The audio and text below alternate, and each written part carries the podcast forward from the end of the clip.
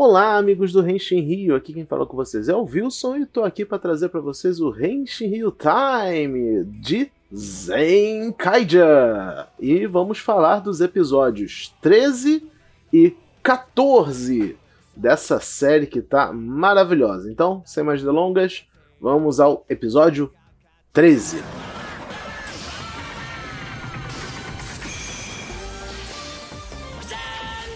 Rapaz, é, eu não sei o que, que tá dando na cabeça desses produtores de Zenkaidia. Em que eles estão com amor pelo Brasil, né?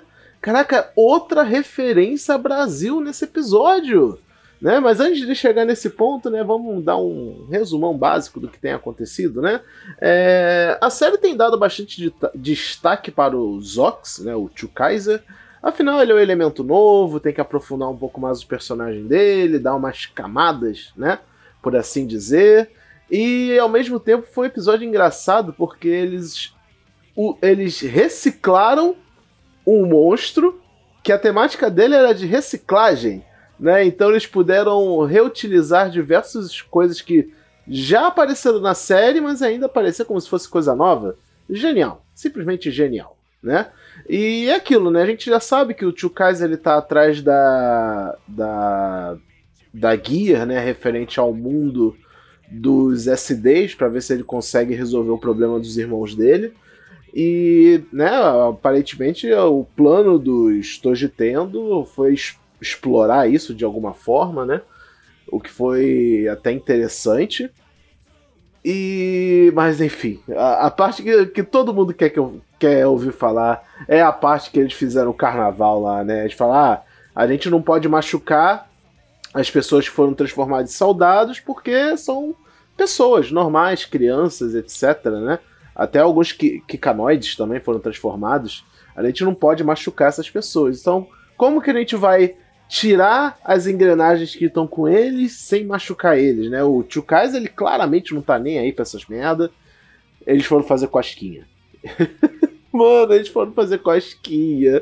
Aí eles fizeram, se vestiram do negócio de carnaval e falaram Rio de Janeiro, São Paulo. Nossa, nossa, tem muito amor pelo Brasil envolvido em Zencalha. Muito amor mesmo, né? E tivemos aí o Stacy Robô aparecendo, né? O, Chuka, o Stacy tá também cada vez mais ganhando destaque. O Girude tá trabalhando junto, né, com ele para ver se ele dá, sabe-se lá o que, que o Girude quer, na verdade, né?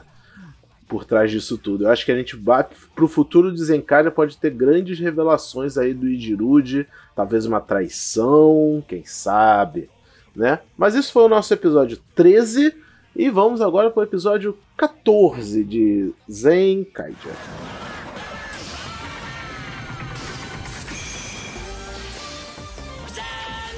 No episódio 14, tivemos aí um pouco mais de destaque para o Tio Kaiser, ele ainda está muito preocupado em recuperar a forma humana dos irmãos dele. E ele até faz um trato com o Stacy, né? O Stacy vai lá e fala: pô, bora, bora resolver essa merda aí. E ele fala: se você derrotar o Zen Kaiser, você eu te entrego o que você estiver querendo, né? E como o Zox ele é um pirata, né? Os, os fins justificam os meios. Ele vai lá, aceita, só que ele vai na honra, né? Ele chega e fala: Não, eu tô te desafiando por isso, isso e isso. E o Kaito respeita esse tipo de coisa. Ele falou: ele poderia ter mentido, ele poderia ter feito qualquer coisa, mas ele veio na honestidade e mostra que o Zox ele também não é um babaca completo, né? Ele tá, aos pouquinhos eu acho que ele tá mostrando até ter um pouco de consideração pelos pelos Zenkage, tudo no final das contas era um plano para enganar os Tojitendo. E, né, também temos referências aí a Super Sentai, muitas referências nesse episódio. E, o, o Chukaizo usou um poder de Kyurendia para usar o poder da Kyutama da Ursa Menor para ficar gigante. O Zenkage usou o poder de Live para usar espada. E o meu favorito, ele usou a engrenagem de Maskman para poder ficar flutuando com a Hora Mask. Nossa, foi maravilhoso. Estou amando o jeito de fazer referências de aos outros Super Sentais de Zenkage. Está muito bom. E claro, né, temos aí o Stacy Robô, que eu não falei antes, mas ele é uma referência ao Battle Fever robô, uma versão atualizada nele, moderna. o que é bem legal, e também até o jeito de filmar os golpes dele, tudo é, é diferenciado. Tivemos aí, a, eu acho que talvez a melhor referência de todas, que é quando o Stacy invoca o Jaka e o Tio Kaiser invoca o poder do, do Big One. Aí, o, nossa, eles até se voltam contra o, o Caesar, porque o poder de liderança do Big One é muito, muito, muito alto. E estamos falando aí de Hiroshi fucking Miyauchi, né? Não se pode subestimar o poder desse homem maravilhoso, né? E no final das contas deu tudo certo. Infelizmente o, o tio Kaiser não conseguiu as engrenagens do Stacy para ajudar os irmãos. Eu acho que a gente só vai ver essa resolução aí no final da série, muito provavelmente. É... E eu só queria destacar, aproveitando agora que a gente está chegando no final desse review de Zenkaiger, é, os robôs, né, do Tio Kaiser, eu acho eles muito legais. Eu vi uns comentários não tão positivos assim sobre eles aí na internet, mas eu sinceramente acho uns design bem legal, sabe? O brinquedo é bonito, o brinquedo em si é bonito e o Switch Actor, né, a roupa do Switch Actor na série é bem estilosa, é bem legal. De um lado tem uma boca de jacaré, do outro tem uma metralhadora, ou isso no, na forma de Oranger, né? Na forma de Shinkendi, então eu acho mais legal ainda. Ele tem um visual muito legal.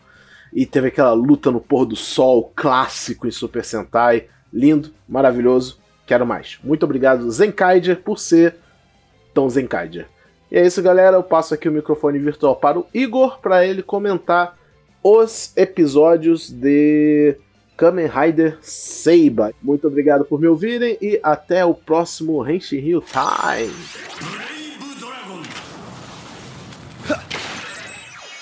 Henshin Ryu Time, Kamen Rider Saber da semana, é, número 37. Rapaz, já tô perdendo a conta. Vamos lá. Tá, o episódio começou de uma maneira bem normal, né? Seguimos o fluxo do episódio passado. A Sofia veio contar o plano do Kento pra geral. E, como não podia se esperar, né? Não podia faltar, o Toma foi atrás dele, impedir que ele se sacrificasse se sacrificando a breve, depois de uma breve conversa com a Sofia, o, o Kento contou todo o seu plano, explicou e parece que o espírito do pai dele ronda, ronda com ele, né, agora, né? Para depois ele ter visto a luz, alguma coisa assim. Vimos que o Fênix pode retornar, aquele plano dele ali era só do, do, Master of Logo, servia para todo, para poderia matar qualquer um menos o Fênix, ele pode voltar mesmo. Se ele for a espada dele for usada para abrir o livro, que vai precisar de novo. Né? E ele agora permanece como o único aliado do Master of Logos, porque os dois querem destruir legal! É, e enfim, aí a gente pula pra uma cena um tanto duvidosa, né? Primeiro o Yuri falando que eu precisava da Mei, e ela olha com uma cara tipo: Você tá me dando mole? pra logo depois fazer a coisa mais estúpida que eu já vi: tentar conseguir a confiança do Fênix. Tipo, vocês já lutaram com o cara duas vezes, né? Duas vezes. Corria um risco gigante do mundo ser destruído. E vocês ainda querem tentar se aliar com ele por conta do Master of Logos? Ele não vai escolher esse lado nunca. Difícil. Aliás, o Durandal também, ele, ele, ele ajudou no episódio passado. Nesse episódio, ele. Foda-se. Eu não estou aqui pra, pra lutar com vocês. Vocês saíram da guilda. Então vocês não são dignos. E foram embora. Acabou o tempo de tela. Essa semana, Sabela e Durandal são excluídos do rolê. Por quê? Nós chegamos ao ponto alto, um dos pontos altos do episódio, que é o Rain lutando com o Toma finalmente ele pensou no. no é, se decidiu, né? Começou a ter as próprias convicções e partiu para cima do Tomba por um duelo de mano a mano. Falar, eu quero lutar contra você. Todo mundo aqui já lutou contra você, então agora é minha vez de lutar de, num, num duelo dramático, onde eu vou ter o meu insight. Já que todo mundo teve o seu quando lutou com você, por que não a minha vez? E ele teve, né? Uma luta foi boa, mas o insight dele, sei lá, não foi dos melhores. Ele não quis aceitar, continua a mesma coisa. É, isso foi tudo por ele também.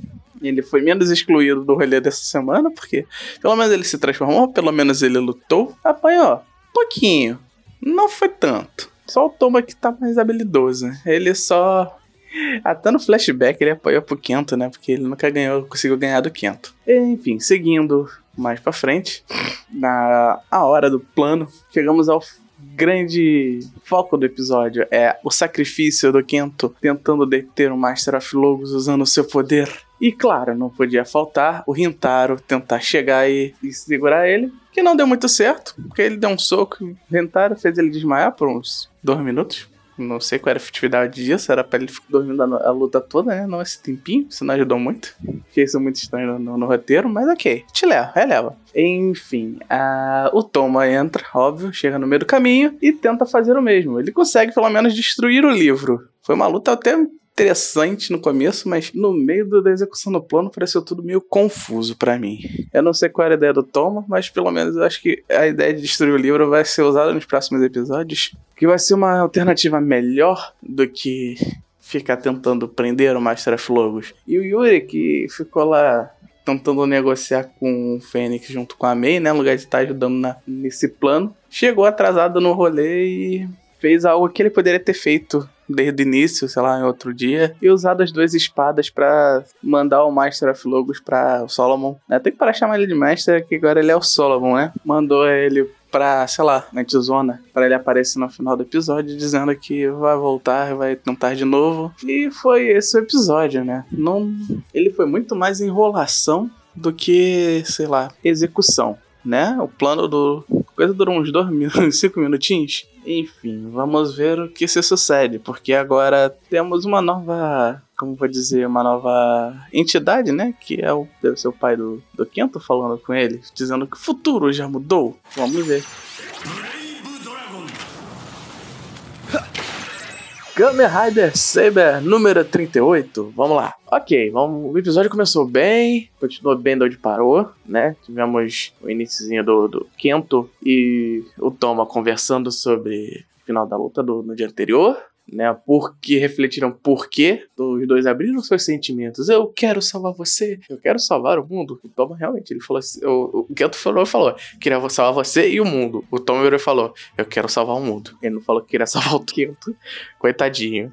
Enfim. Continuando, é, esse plano do episódio todo até chegar à forma do Cross Saber foi muito interessante, porque ele meio que fez menção ao nome, né? Várias coisas se cruzaram, os destinos se cruzaram nessa hora. Nós tivemos Enquanto Kento e o Toma conversando sobre isso, os outros quatro da guilda, né, os exilados da guilda, né? Os fugitivos da guilda. Indo enfrentar o Solomon, a Sabela e o, o Groundal indo também, mas do, do seu local atual, né? Dessa, da, da sua base, né? Da, da, como seu próprio grupinho. O Rain, que por, hoje não foi excluído do rolê, nem só o desastre um pouquinho, mas ele também apareceu bastante falou: vou lutar contra esse maluco. E foram chegando um a um como um grupo, cada um como um grupo diferente, enfrentando todos com um objetivo comum até que chega o Toma, melhor, até que chega o Fênix primeiro.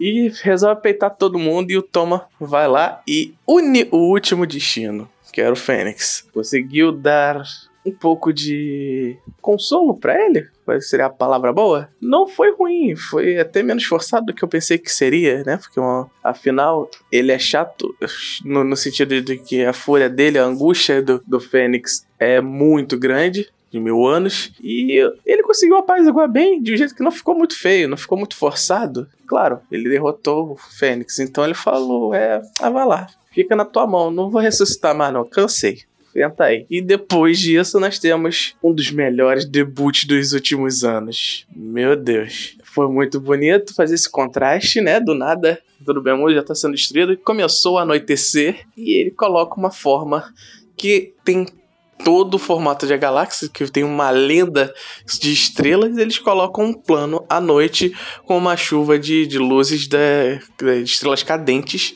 que seriam as espadas e a espada em si. Isso foi sensacional. E ainda com os ataques das espadas reluzindo ao brilho da noite eterna, que eu posso dizer, né? Ficou muito bom. Engraçado que quando eu estava no meio, estava no meio dessa debut, pouco antes do debut, na verdade, eu estava pensando assim, poxa, tem a espada que ficou fluida do rolê. Era o King of Arthur, lá atrás. Por mais que ele seja um livro, ele também era uma espada. Ah, mas, pô, nunca mais falaram dela, né? Nem usando, apareceu, ninguém falou nada. Aí, dois segundos depois, o Solomon invoca os robôs, igual do King of Arthur, tudo repintado. Caraca. Foi muito triste ver isso aí, mas ok. Eu também deve ter sido porque eu vi a espada do. O ataque de espada gigante antes, né? Enfim, foi muito bom. É, essa luta toda. Ele utilizando os poderes de todo mundo. Os destinos cruzados agora lutam em uma única direção, uma espada que leva não une laços, mas une destinos cruzados e segue em frente para uma nova criação. É um, a ideia que essa espada tem, né? E eu achei sensacional. Enfim, semana que vem a gente se vê. Valeu, galera!